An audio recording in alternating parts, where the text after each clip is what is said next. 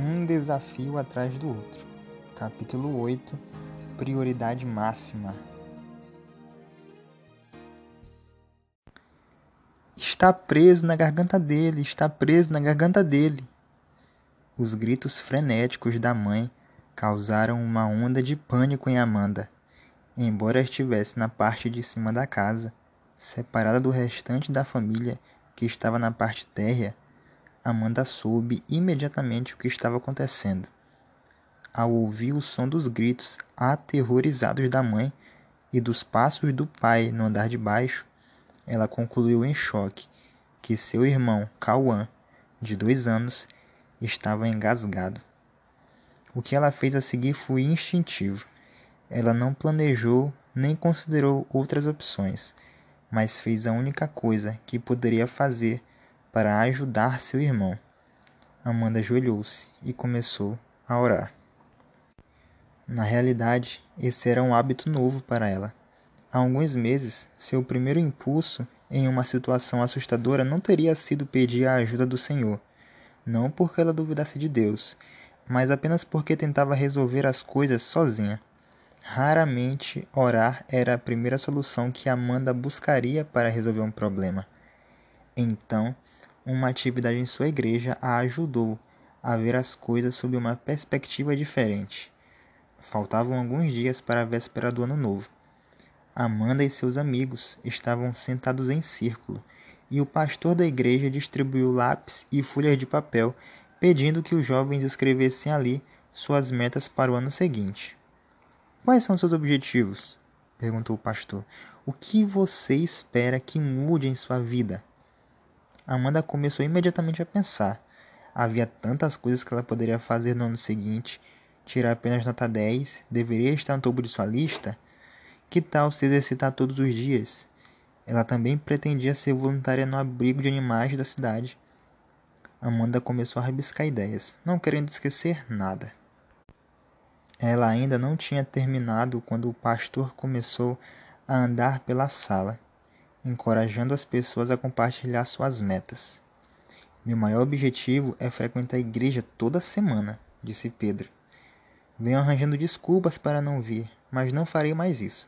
Quero que Deus seja prioridade em minha vida. Minha meta é testemunhar mais para os outros, disse Aline.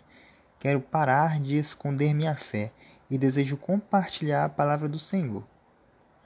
Enquanto Amanda ouvia as ideias de suas amigas, ela começou a analisar sua própria lista. Ela não tinha estabelecido nenhuma meta que reforçasse a sua fé. Deus não estava em nenhum lugar da lista dela, mas ela queria muito que o Senhor estivesse em primeiro lugar. Amanda decidiu passar a vez quando o pastor chamou seu nome. Ela precisava pensar um pouco mais. Ela queria tornar Deus parte de suas metas e fortalecer o seu relacionamento com Cristo. Mas como? De repente, uma ideia surgiu. Eu deveria orar mais, pensou Amanda. Eu preciso orar muito mais. Era óbvio para ela que não estava dedicando a Deus o lugar que ele merecia em sua vida. E a comunicação regular e sincera com o Senhor parecia a melhor maneira de mudar isso. Lentamente, Amanda encostou o lápis no papel e escreveu: Orar mais. No começo, não era uma meta fácil de se atingir. Amanda estava acostumada a orar principalmente nas refeições ou na igreja, mas raramente orava em outros momentos. Porém, com a ajuda do Senhor, ela criou maneiras de se lembrar de conversar com ele. Ela colocou um pequeno bicho de pelúcia ao lado de sua cama para ajudá-la a se lembrar de orar todas as manhãs e todas as noites. Ela usava relógio de cabeça para baixo como um lembrete de que sua agenda lotada não era motivo para colocar Deus em último lugar em sua vida. Então, toda vez que olhava para o relógio, reservava um momento para fazer uma oração. No começo, outro problema que Amanda enfrentou foi saber o que dizer quando orava. Frequentemente ela listava tópicos em sua mente e era exatamente por eles que orava. Quero ter um relacionamento melhor com o Senhor. Ela disse a Deus. Então, mesmo que nem sempre eu saiba o que dizer, vou continuar orando. Amanda conversava com Deus sobre o seu dia.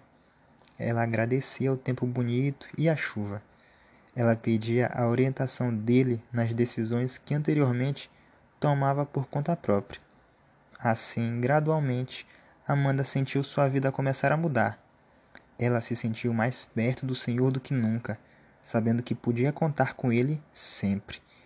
Deus se tornou um amigo com quem podia conversar a qualquer hora, em qualquer lugar, sobre absolutamente qualquer coisa.